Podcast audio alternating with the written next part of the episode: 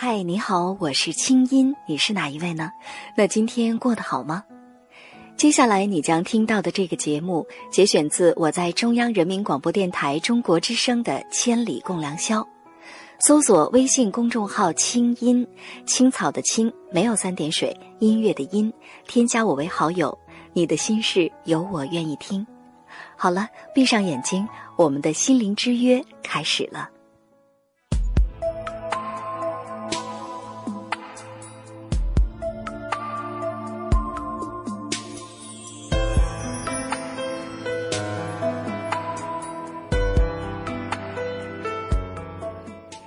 易峰是我们的一位听众，十九岁的他正面临着高考的关键时刻，在还剩下不到一百天的冲刺阶段，他却打起了退堂鼓。父亲早年过世，母亲生病，跟哥哥关系很僵，家里还背着债，而自己只能考到两百多分，这些苦恼像大山一样压得他喘不过气来。他在想，我的高考。到底要不要放弃？即便考上了，我的未来又在哪儿呢？你是否也曾经有过想要放弃自己的时刻？那是怎样的一段经历？又是什么带你走出低谷的呢？今晚我们来听听别人的故事，收获自己的成长感悟。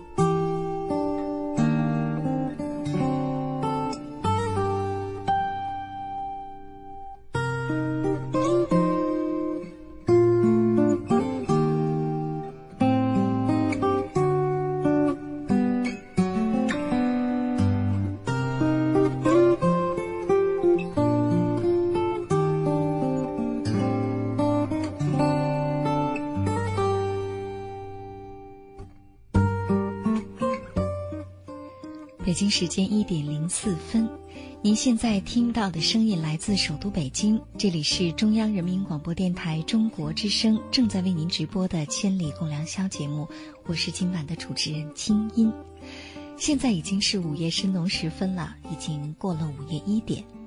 那假如呢你是开着外放式的收音机在听节目，建议你把音量调小，以免影响他人休息。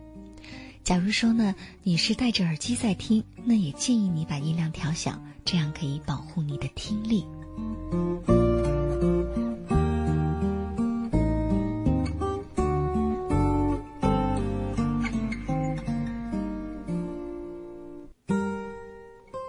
今天晚上我们故事的主人公叫易峰，易峰呢其实是一个化名，所有来到我们节目当中的，留下他自己故事的朋友。其实都是化名。首先，我想我们应该感谢他们是这么勇敢，把自己成长的痛拿出来跟我们分享。在节目的过程当中，他们自己明白了要怎么活。其实，收音机前的我们跟他们一起，也同样学到，也同样知道，也同样明白自己到底应该生命当中抓住一些什么了。来看一看我们大家的留言吧。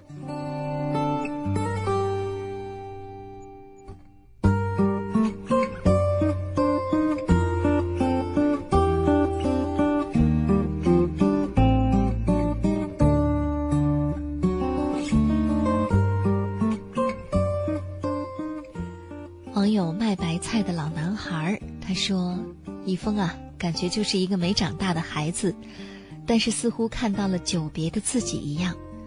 不论你选择什么样的路，你都应该坚强的走下去。要保持平衡，你就得在路上得有速度，找到自己的方向，要一直在路上，这就是生活。在路上，后面就会有好风景在等着你，加油吧！等你是老男孩的时候，你就好多了。嗯，我们说从。小男孩儿，到老男孩儿，再到男人，再到老男人，这是一个过程，这是一个永不停息、永不止步、需要永远去努力奋斗的过程。就像你说的那样，得有速度，然后呢，得找到方向。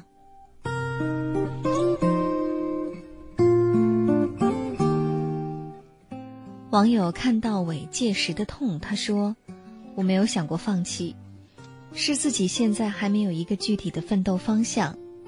但是我觉得，其实这比放弃自己的梦想还要痛苦。就是假如没有一个奋斗的方向，一天天盲目过着，有时会觉得自己很恶心，活在世界上浪费粮食。但是有时又会在心里提醒自己，这只是暂时的，我的未来我来创造。”就算那时绝情一点我也绝对不会放弃自己。嗯，说的没错。其实就像我们之前在节目一开始读到那封妈妈的来信一样，那位年轻的妈妈的信。人在任何的生命阶段，假如没有找到具体方向的话，在心里都会越活越慌张的。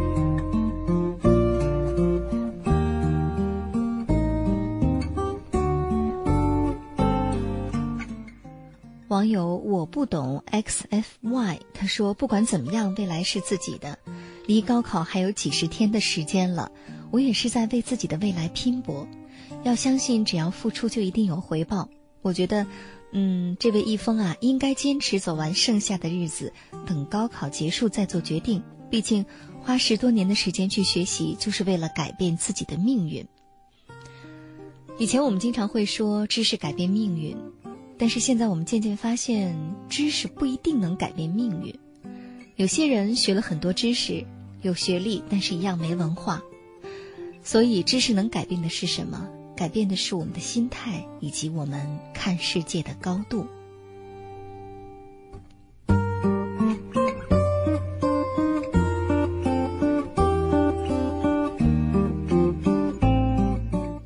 网友火火 V 他说。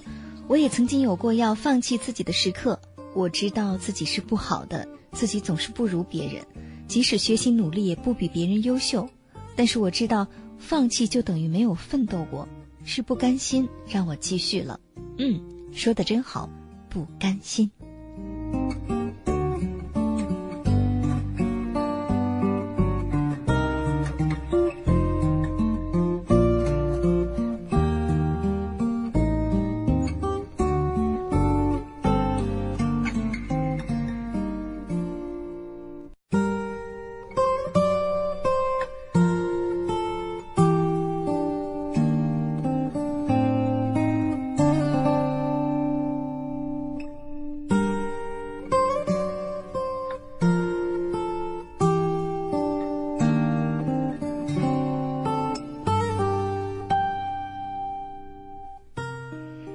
在这有一位很棒的朋友，我想我们都需要向你学习。这位朋友叫 ZT 杨天栋，他说：“我就从来没有想过放弃自己。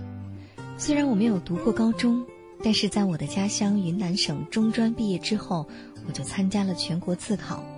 现在在广州边工作边读书，无论在我工作上还是学习上遇到困难时，我就会想到我的家人。”想到他们，我就会有一种一定要度过一切难关的决心，因为他们是我的精神支柱。你看，尽管起点不高，但是相信接下来自己会越走越高，因为你的精神和灵魂在高处。边工作边读书很辛苦，但是其中的收获，我想也很多吧。而且更重要的是，锻炼了一颗强大的内心，所以。加油，我们都要向你学。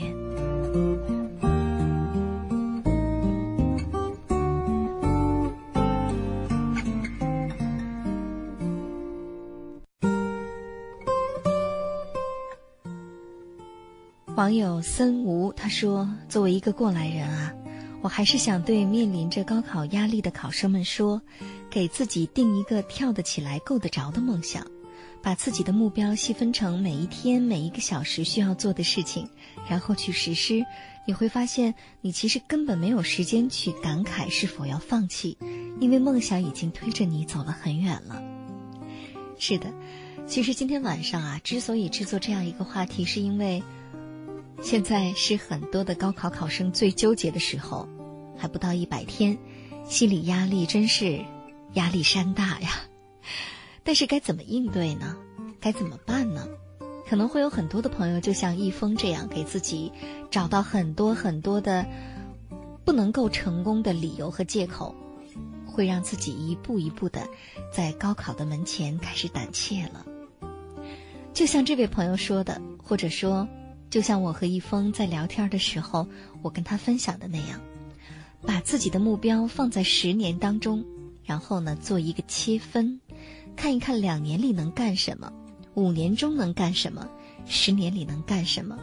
那么，如果说细细的分一分目标，把目标分成，甚至是每一天每一小时要做的事情的话，那可能你就没有时间天天去感慨了。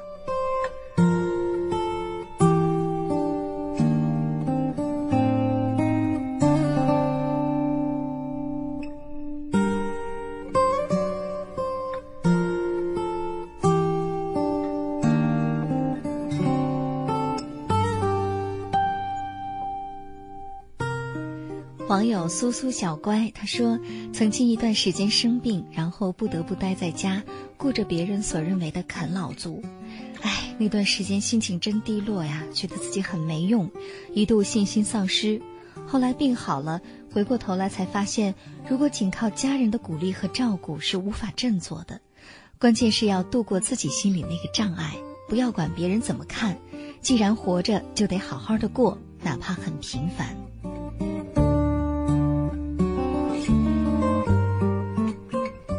是的，其实有的时候我们会发现，比如说自己一段时间啊，脾气变得特别不好，嗯，或者变得非常的挑剔和苛刻，其实都是因为自己对自己太不满意，那是自个儿在跟自个儿较劲呢，跟别人可没有关系。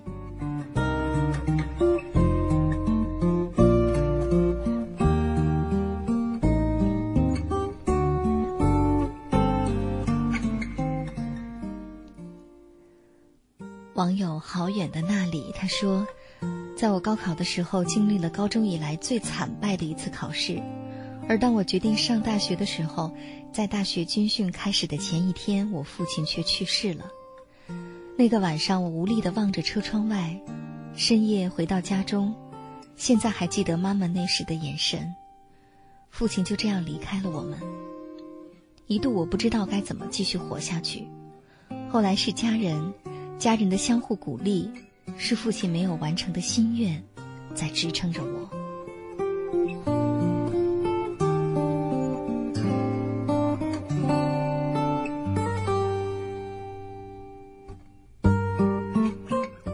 网友非马不可，他说：“说到放弃，我就无奈的放弃过。我想跟一峰分享的是，当年高考时落榜了。”许多落榜的同学都选择了复读，而我考虑到家里经济拮据，所以就放弃了。虽然现在过得还好，但心里永远有一个地方觉得遗憾，就是没有进过大学。尽管生活的道路不能重新选择，这么多年我好多次做梦，我都是在高考的考场里。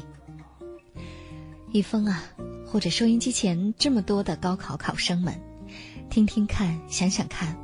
有的人的梦想就是一辈子进一次高考的考场，而你们，不是马上就要进到高考的考场里去证明自己了吗？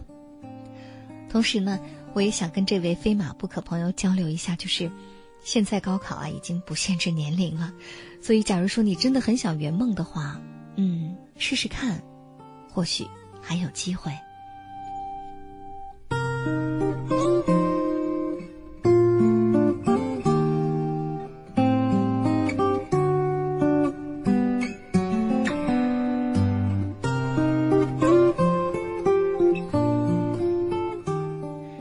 网友碎片的记忆，他说：“高考啊，的确是人生的一个转折。无论你现在分儿有多低，都不应该放弃，努力改变自己，改变自己所在的环境。我记得我高一的时候，年级排名五百五，只是二本边缘，自己都无法想象，努力之后考上了一本。所以，即便只剩下九十多天了，也千万不要放弃。时光真的改变很多。大学里，我也在努力实现自己的价值。”风风雨雨将近三年了，现在当上了部长，一切都是能够改变的。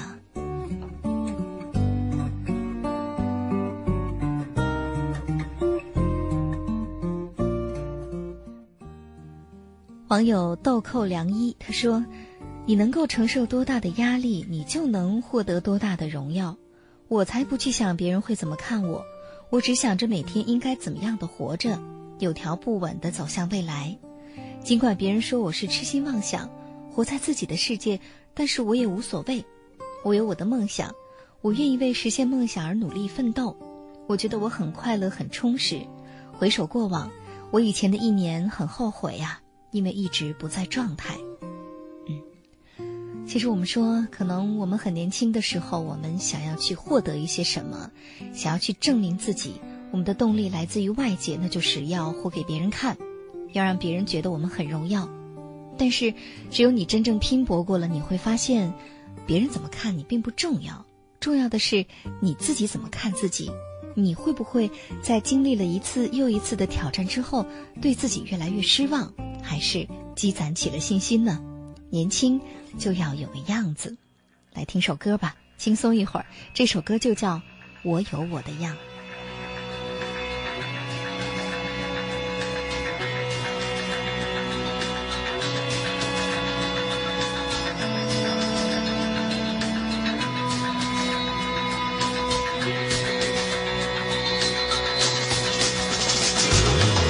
就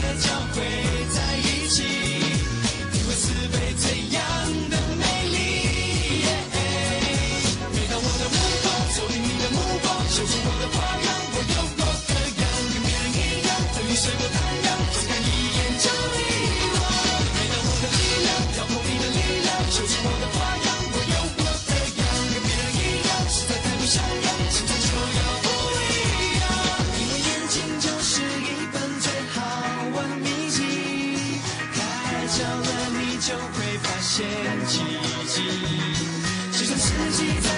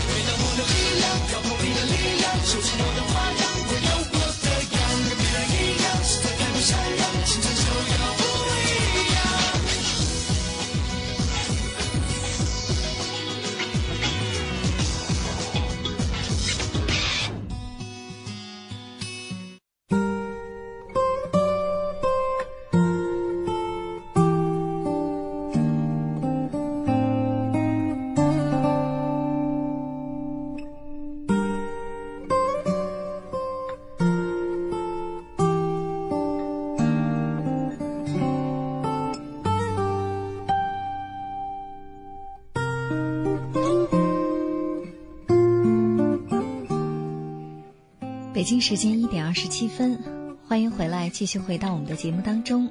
您现在听到的声音来自首都北京，这里是中央人民广播电台中国之声正在为您直播的《千里共良宵》节目，我是今晚的主持人清音。那继续来看一看大家的留言，我们今晚的话题是：在你的生命当中，是否你也曾经有过想要放弃的时刻？那是怎样一段经历？又是什么带你走出低谷的呢？今晚我们共同分享的是听众一峰的故事。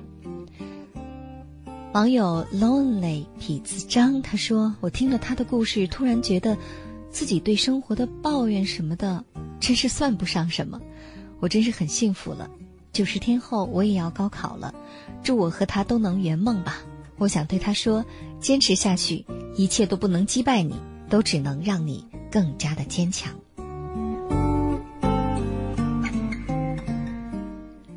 网友三十米的时光，他说：“很痛，家里的债还完了，我很感谢，现在很迷茫，我的理想到底在哪儿呢？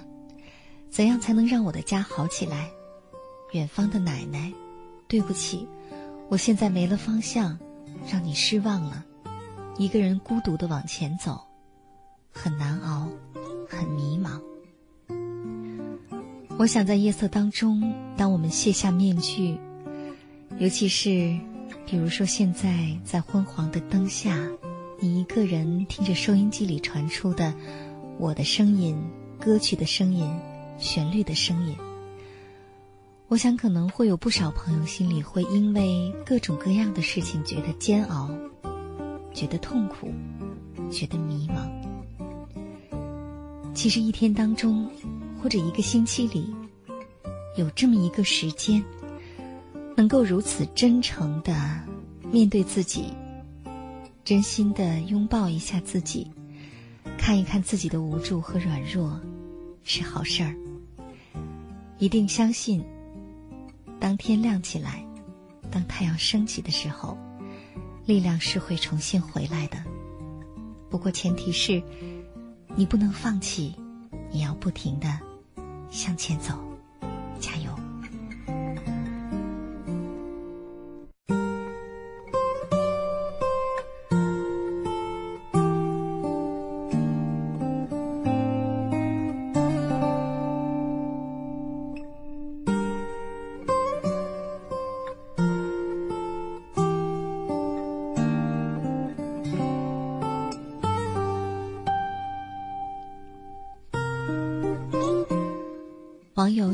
自己一个明天，哎，我想起这么一个网上的名字，应该是挺有用意的吧？嗯，他说，人的一生啊，总要做些什么，否则岂不是白来这人世一遭？事情不到最后，谁都不知道会是什么结局。其实坚持没有那么难，如果你真的想要做到一件事儿，不管这件事有多难，你总会找到办法，即便最后失败了。这经历不也一样是千金难买的吗？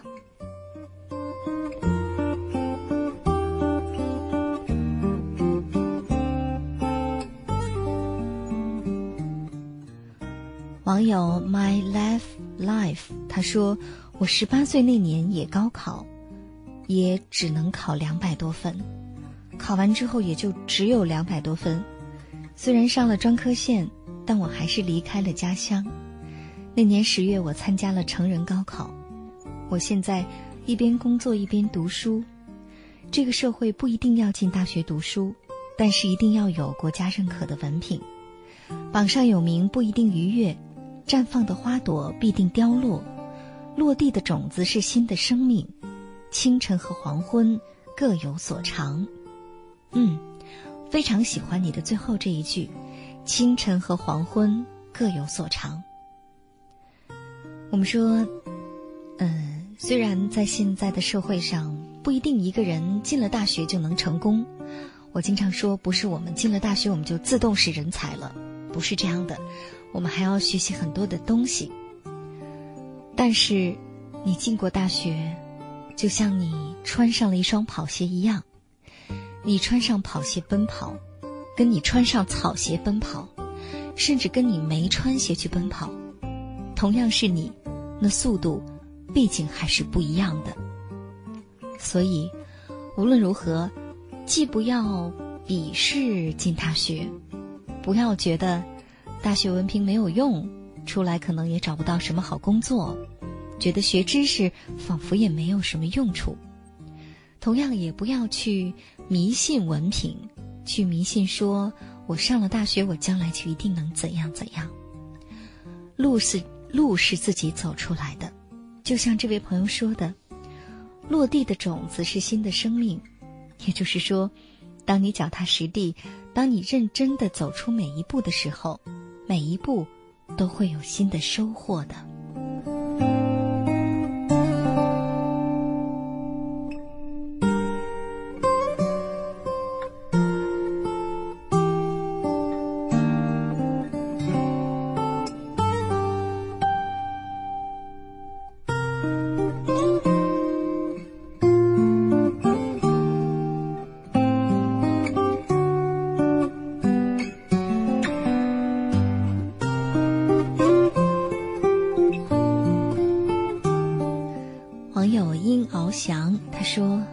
是高三的，听了今晚一峰的故事，我特别有感触，因为我的成绩原来也不是多差，并且一直觉得成绩还可以，但是现在却发现，一直都是我自以为的，而在老师眼里，我已经不再是以前的我了，老师几乎对我失去了所有的信心，对于我来说，还有我的梦想，我一直都在为自己的梦想奋斗，相信我，嗯。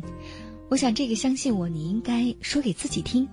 其实，我想，可能很多的高考考生啊，都可以在墙上贴一句话，这句话叫“请相信我”。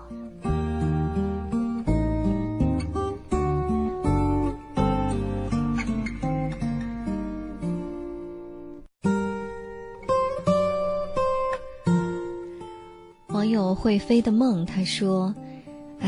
这是我这些天来呀，听到和看到的最亲近的一期节目，没有错，我也是高三的考生。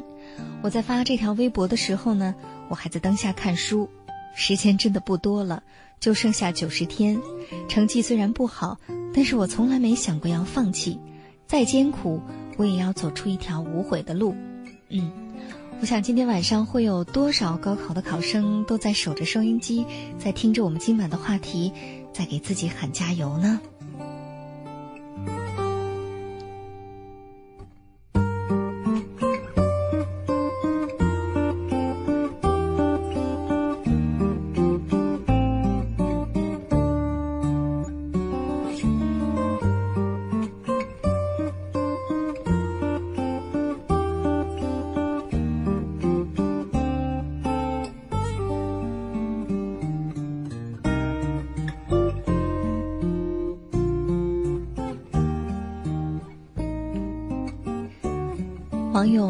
昏时分，我依然等你。他说：“易峰真的是十九岁吗？我听他声音觉得挺成熟的。我看到了原来的那个自己，不过是高考之后，最后我还是没有选择去复习，因为我已经长大了。我们不能只考虑自己，我想他也一样，也能做出最终的选择。易峰加油，我支持你。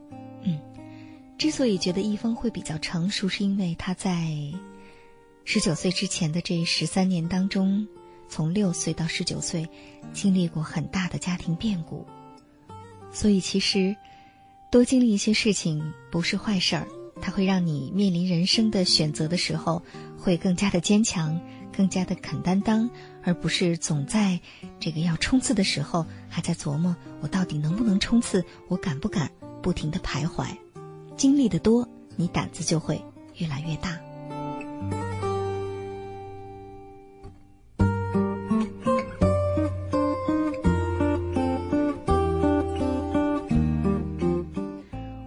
稻草人 Kevin 他说：“我现在是一个大二的学生了。当初我也曾经经历了高考前夕痛苦的心理斗争，那个时候我才真正看到自己软弱的一面，彷徨、茫然、恐慌、无助。其实现在回头看看当初的自己，很庆幸自己没有自我放弃，在父母的开导和鼓励之下，我才直面自己的所有，勇敢向前走。大学里，我不再避讳自己的软弱，承认自己，开始鼓励自己了。嗯，我们说，其实，在生命当中很多重要的时刻啊，我们都会一下子看到自己原来这么软弱，这么糟糕。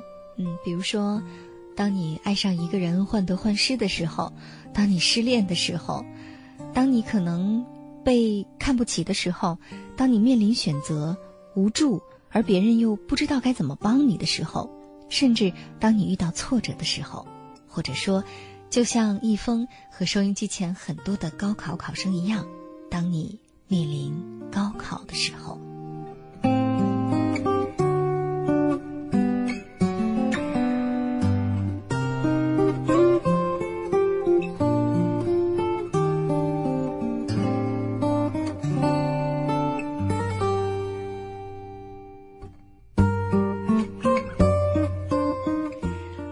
时间一点三十八分。那此时呢，在我们的线上正等待着一位心理专家，这是一位新朋友。今天我介绍给大家，他叫穆凯。我们来听一听心理专家穆凯对收音机前的很多即将参加高考的考生们会有怎样的梳理、分析和建议呢？穆凯，你好。哎，亲，你好。嗯，让你久等了。那么，虽然说对于今晚的话题，对于我们的年轻听众来说呢，你是一位新朋友哈，但是其实穆凯已经出现在节目当中了。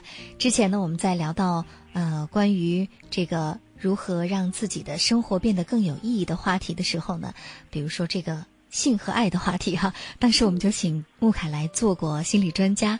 那今天晚上对于高考的话题，你想说些什么呢？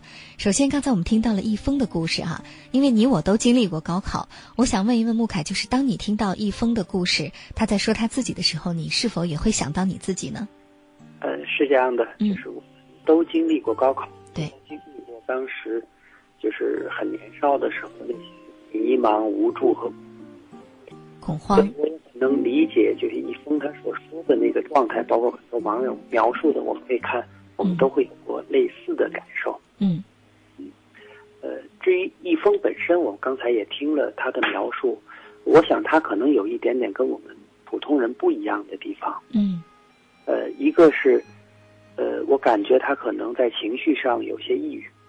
有些抑郁，嗯，是他不是说他有抑郁症，但是他有抑郁的情绪和状态。对，我想这也是，呃，比较正常的哈。就像他说，他觉得自己有点厌世，因为毕竟六岁的时候经历过父亲离世那样的一个打击。嗯，嗯，呃，他也说他见过很多场面，以前工作，但是都感觉不太好，对，就是很明显的兴趣的减退和丧失，就看不到好的地方。对，他反复描述了我对前途很悲观失望，就看不到前途。是，呃，包括自我评价的这个降低。对自我评价也比较低，是嗯，这些其实都是一种抑郁情绪出现的时候的状态，是吧？这都是这种抑郁情绪自然的反应，它就是有这些特点。嗯，所以我想，可能对一峰来说，首先接受自己厌世不积极，嗯，嗯，他首先知道自己的这个状态并不完全是正常的，他可能需要一些调整，对自己的情绪进行调整，而嗯，不是单纯的坐那儿想我要不要呃更努力的学习，我要不要高考。对，可能情绪好了，他的想法会改变。嗯，是情绪好了，可能看别人和看自己的眼光都会变化哈。那我们待会儿再来分析说他能够怎样调整情绪。我们接着来分析啊，比如说像易峰这样的朋友，就是除了你刚才提到的，你觉得他有点抑郁之外，你还观察到了什么呢？呃，还有一个，我想他不是现在有这个状态，嗯因为他说他从回来重新上高中也有两年多的时间了。对，但考到两百分，我们看他刚才跟你交流的时候那个状态，明显不是因为智力或者是努力的问题，对应该没有能力，就是说投入到学习之中。说白了，他这两年没有能真正投入。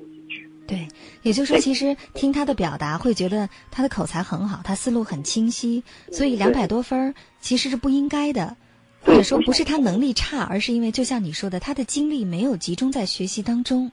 对他可能一直在这种就是迷茫、这种反复的思考的这个状态里，而不是真正去读书。嗯，我觉得其实你这一点也给很多收音机前的高考考生们提了个醒儿哈，就是假如你现在分数很低的话，嗯，其实不是你的能力问题，是你的状态的问题。对对对，嗯。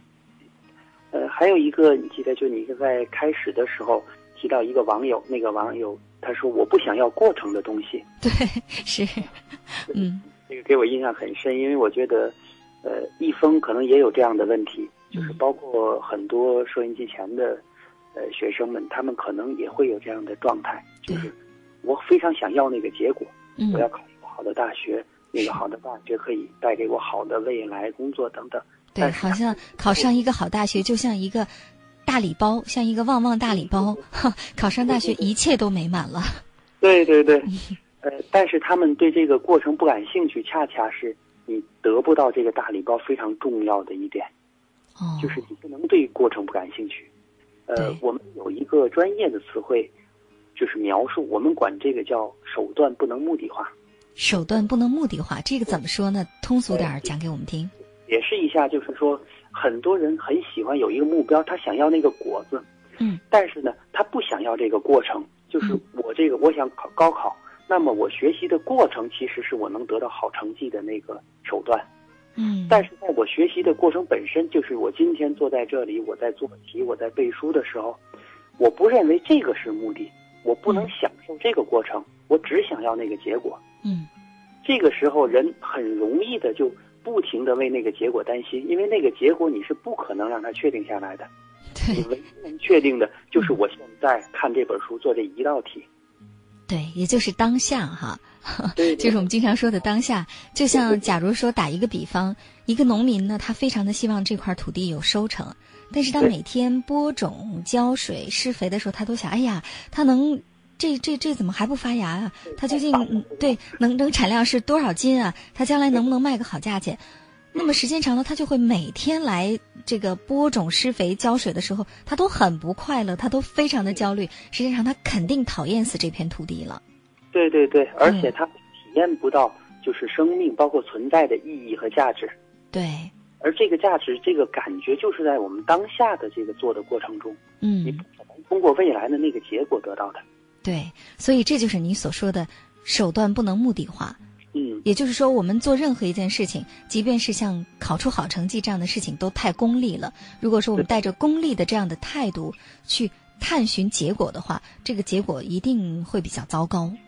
哎，是这样的。嗯呃，其实像这样的状态无法达成我们想要的结果，其实几千年前就已经有了。我们老祖宗早就知道这个状态会影响你得到你想得到的目标。嗯，我们知道有一个成语叫争先恐后，对，呃，现在我们把它解释成好像不甘人后啊，不肯落在别人后面。是，其实它这个成语的原始的意义是说，在春秋时代，赵襄子向王子期去学习驾马车，就是嗯驾车看谁跑得快，跟现在跑赛车差不多。呃嗯，因为他是国王嘛，嗯，当然这个王子期会把所有的技术交给他，对，但是他每次都输。后来他跟人家换马，跟人家换马他还是输，他就很生气，他说你一定藏了某些技术不交给我，我总也赢不了。嗯王子期就跟他讲，他说不对，他说我怎么敢不交给你呢？你是国王啊，我都告诉你了。嗯但是你有没有发现，你在比赛的时候，你根本不专注那个驾车，你总看着我，嗯。你一旦超在我前面了，你就担心我追上来，你总看我。嗯。你在我后边的时候，你又想追上我，也盯着我，你一直盯着我，你都没有盯着你那个马和你那个车，嗯，你不能专心的驾车，你当然不能超过我。对，这个很像我们现在很多学生的状态，对。就是争先恐后，对，反而不能够很好的去就他这个现在的学习问题去努力。嗯，经你一解释哈，我们听着这个争先恐后吧，感觉这个步调是非常混乱的。嗯，对，是这样的。也就是说，假如一个考生，呃，包括我们也在内也一样啊，你面临拼搏、面临挑战的时候，你想的都是打败别人、赢过别人，或者我千万别掉队了，我别让别人看不起。哎呀，我一旦考不上好的大学，爸妈有多伤心啊，周围邻居有多失望啊，老师会怎么看我呀？同学会觉得我多丢脸啊？我以后是不是还要继续花家里钱？天呐，这个所有的压力就都来了。其实这些都叫杂念。对，那你根本没有办法去念书了，你天天这就足以把你淹没了，是当然不会有好成绩。对，其实也可以举一个更通俗的例子哈，就是比如说我们播音员和主持人，以前的老师总是教我们说，你在播音的时候不能有杂念。我们当时想什么是杂念呢？无非就是这个不专心啊、总想东想西的，这些叫杂念。后来有一次，我记得我的专业老师就跟我讲说，你知道吗？当你播音的时候，你拿到稿子，你打开话筒，你特别想把这个节目播好，这本身就是杂念。对对对，对。就是这样的。是，所以就像现在的很多高考考生一样，你特别想考好，你特别想证明给别人看，这本身就是杂念。但是我们说一个人活在当下哈，掌握当下，这的确也是不是一件容易的事情，对，因为我们肯定都想要结果，不然我们忙活忙活什么呢？嗯，嗯，就是我们可以看那个结果，但是我们要知道，看完之后把那个结果放在那儿，而不是嗯天天在心里担心那个结果。嗯，就不是天天抱着它。啊，对对对，嗯嗯。那我们具体能做些什么呢？呃，我想一个是就是刚才你已经讲了，其实你已经说出来了，嗯就是需要把那个结果放在那儿。嗯呃，另一方面就是，你说我只是坐着念书，你可能我那个焦虑一直都在，对，这个就涉及到你要分配你的精力，包括管理你的压力。比如说嗯现在已经还有九十天就要高考了，对，这个时候你怎么样分配你的精力？包括有些事事情，你说我现在只有两百分，我那个目标定到什么状态上是非常重要的。嗯就是我应该重新梳理我哪项强哪项弱。我觉得易峰已经做了这个工作，他才开始提到了，对就，是有几门还不错，有两门稍微弱一点，是，可能这个时候补弱的那一项其实已经不行了。对，靠三个月把它补起来，把外语或者是数学这个不容易。是，当然，你更好的那一部分，可能你更容易让它提高，对，更容易让自己有信心。就是我在这个强化的过程中，我更容易学得会。嗯可能这个时候他要管理他的，一个是他的目标，一个是他现在的分配的精力非常重要嗯，啊，他能达到他在现在基础上最好的一个结果。是。那除此之外呢？我想你刚才提到的这个压力管理哈，其实压力管理，呃现在呢很多的企业也会讲给员工，但是压力管理是一种能力。我在想，假如很多的高考考生如果在高考之前，呃，稍微的去学习一下压力管理的话，对自己是特别有帮助的。呃，对他们嗯应该学习更多的这种管理自己情绪、情感的方法，对而不止那个知识。是，来跟我们分享一下，我们如何去学呢？呃，是这样的，就是因为现在就是如果已经准备参加高考的学生，他们时间已经很紧了。嗯就是他们可能没有办法，我再重新设计一套，就是我管理压力的方式。对，那你首先要梳理一下你现在是怎么分配时间的。嗯我观察到的，包括我的经验里，很多学生他们最后的成绩不够好，嗯是因为他们给时间安排的太满了，而不是太松了。就说他们哦太用功了。太用功了，就是说也不能也不能把这个时间啊每天都列一个时间表，我这个小时干嘛，下一个小时干嘛，我这可能几天我就烦了。这个人是受不了的，而且嗯那个是没有效率的。对，是在这个状态下，他们应该把时间稍微的松散一点。嗯说白了，这个时候不再管那个结果，也不再希望我只要三个月我要有多大的努力，它有多大的变化。嗯事实上，我们发现，凡是这一段时间肯放松的孩子，他们的成绩提高的是最快的。对对对，就是更松散一点，他那个安排好像是安排的少了，其实他越少，他抓住的东西就越多。嗯，因为你完全的你是三年的努力，不是三个月要考一个高考，对那排满是没有意义的。对，而你越放松，你的发挥会越好。而很多人那个你已有的知识其实已经够用了，你这嗯三年大致能跟着走，你的知识是应能应付那个高考的。嗯而很多人其实是担心自己应付不了，就大量的做题，大量的做题，这个时候不需要做太多的题了。嗯。但是我想，可能呃，比如他们的老师啊，会给他们更多、更具体的这个学习上的建议哈。那么，作为你刚才提到的这个呃，关于让时间松散一些，是不是安排一些大块儿的时间？其实这样自己心理压力会小呢？呃，对，是这样的，嗯，就是老师呢，肯定他是针对全班安安排的，对他不可能为你一个人设计一个时间表，包括你那个节奏，这个是你自己要安排的。嗯，就是你这个时候必须要知道老师他的重要性，他可能必须要把各地的考题拿来，或者重要的这些预测题拿来，要不停的发，这就是他的工作。嗯，他不能管你压力管理这一块儿，他做不了。对。对所以说，这是你说到的压力管理的第一点啊，就是要让自己的时间呢稍微的松散一些，安排大块儿的时间、整块儿的时间。嗯嗯，那么第二点呢？呃，第二点就是我们刚才提到的，你在做的过程中，呃，其实你不要把它当成一个，就是说我要提高某些成绩，我希望达到什么样，或者我担心我掉下来，不要做这个事情。嗯基本上只要做就行了。你每天我就按这一小块时间，比如说，呃，我做几个小时的题，然后我十点半或者十一点我就要睡觉了，嗯那你把这个做完就好了，嗯，不要再去做更多的这种分析研究，就不要管它了。对，做就好了。对，这个时候你只要是，其实我说这个时候的孩子，如果稍微的憨一点的那个孩子会考得好。憨怎么怎么解释？对，就是不是那么精细的在，呃，算这个我的成绩，包括我怎么样努力，嗯，而是有点迷糊的孩子。就是我接触过这样的孩子，就是最后一个月差不多天天祈求，什么都不干。嗯呃，看起来好像是他已经就是像放弃了一样，其实他考得非常好，最后。也就是说，在这个阶段，其实很多同学是心里很容易很敏感的哈。嗯、对对对，就像一峰这样，想想家里，想想这儿，想想那儿，可能还有的同学这个时候，哎，突然早恋了哈，突然对哪个同学极度的感兴趣。我们说，其实这其实都有可能是压力带带来的一些麻烦。他真的不见得是你，你真的是那么爱这个人，或者你真的是怎样。所以，就像你说的，这个时候不要让自己太敏感，不要让自己太多愁，不要让自己太善感。我甚至觉得收音机前的朋友，如果你要高考的话，听完今天的《千里共良宵》就可以不用再听了，因为这个节目毕竟是让你的心灵更加的柔软、更加的灵敏哈。但是高考之前，就像穆凯说的，憨一点儿哈，让自己就就按时到点儿吃饭，到点儿睡觉，到点儿看书，度过这九十天。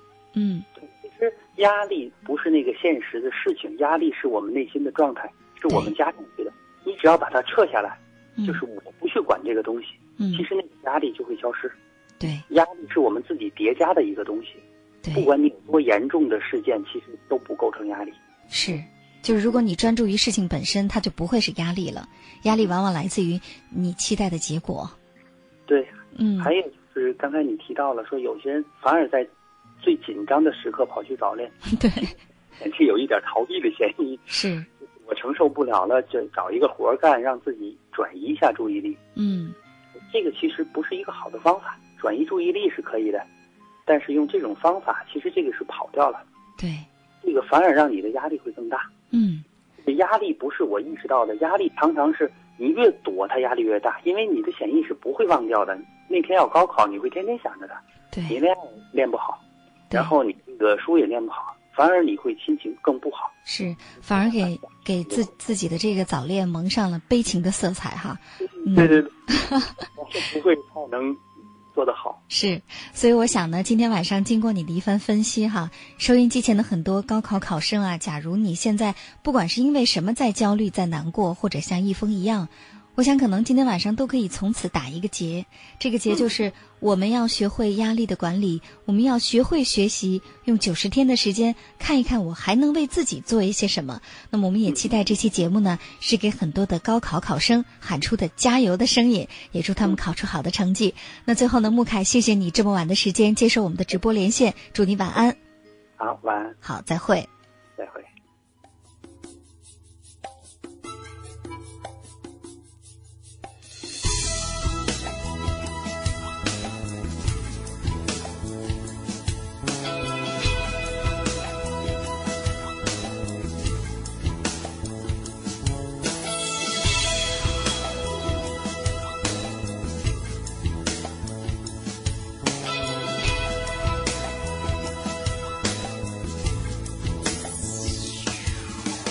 遥远的深海，蓝色的世界，有着丰富而又多彩、宁静美丽风景。在这熙熙攘攘的繁华鱼群里，有个平凡的小鱼儿，有一些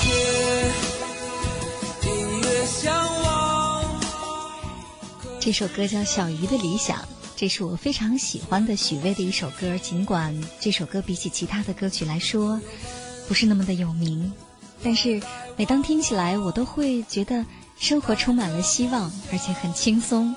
看到小鱼在自由自在的游来游去，心里怀揣着梦想。那希望收音机前的高考考生们也能够怀揣着梦想。其实说到高考啊，今天晚上我一直在回放着当年我高考时的状态，考了什么作文题，考了多少分，当时高考的时候是一个什么状态，以及拿到录取通知书是什么样子，我其实都不那么记得了。我只记得高考那天是我一个人到的考场，很多考生都让爸妈送，但是我没有，我因此而感到非常的自豪。我好像还拉肚子了，但是我坚强的挺过去了。我觉得好像那没什么。所以高考其实它只是人生当中的一段经历，它是一个片段，它会让你留下一些什么，而留下的这些一定不并不仅仅只是你的成绩，或者是别人的眼光，那是你在第一次向自己挑战的时候发起的，或者说腾飞的一个姿势。希望收音机前的每一个高考考生们。在第一个挑战自己的机会当中，希望你姿势漂亮，飞得更高，飞得更远。祝福收音机前所有的高考考生今年考出好的成绩，一起加油！美丽星空，好像灯盏，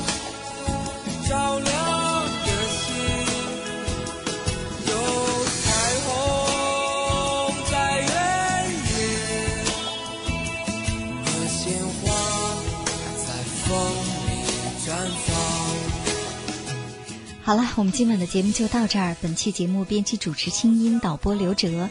我们在首都北京，谢谢大家陪伴我们到这么晚。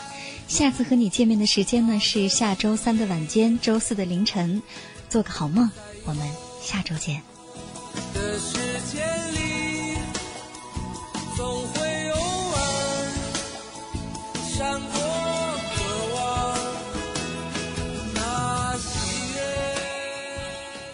以上内容由清音工作室为大家编辑呈现。